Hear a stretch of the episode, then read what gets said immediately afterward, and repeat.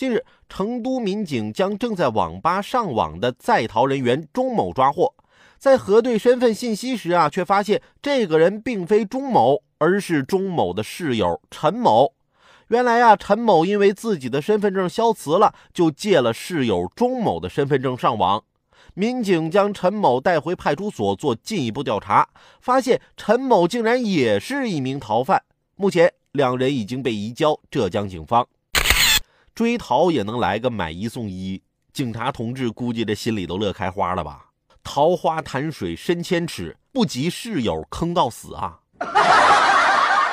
还好上学那会儿啊，我自问是个靠谱室友。有一次我室友行李箱的密码忘了，很着急。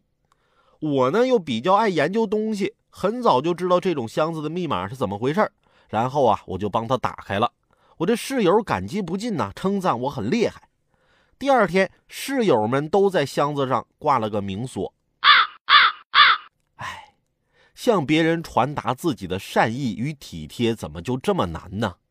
那天我看到一个很暖心的故事，说日本动漫《机器猫》的作者藤子 F 不二雄，一直到过世前也没有在日本版漫画里写出胖妹的全名。原因是为了避免同名的女学生在校内受到嘲弄和欺辱，多暖心呐！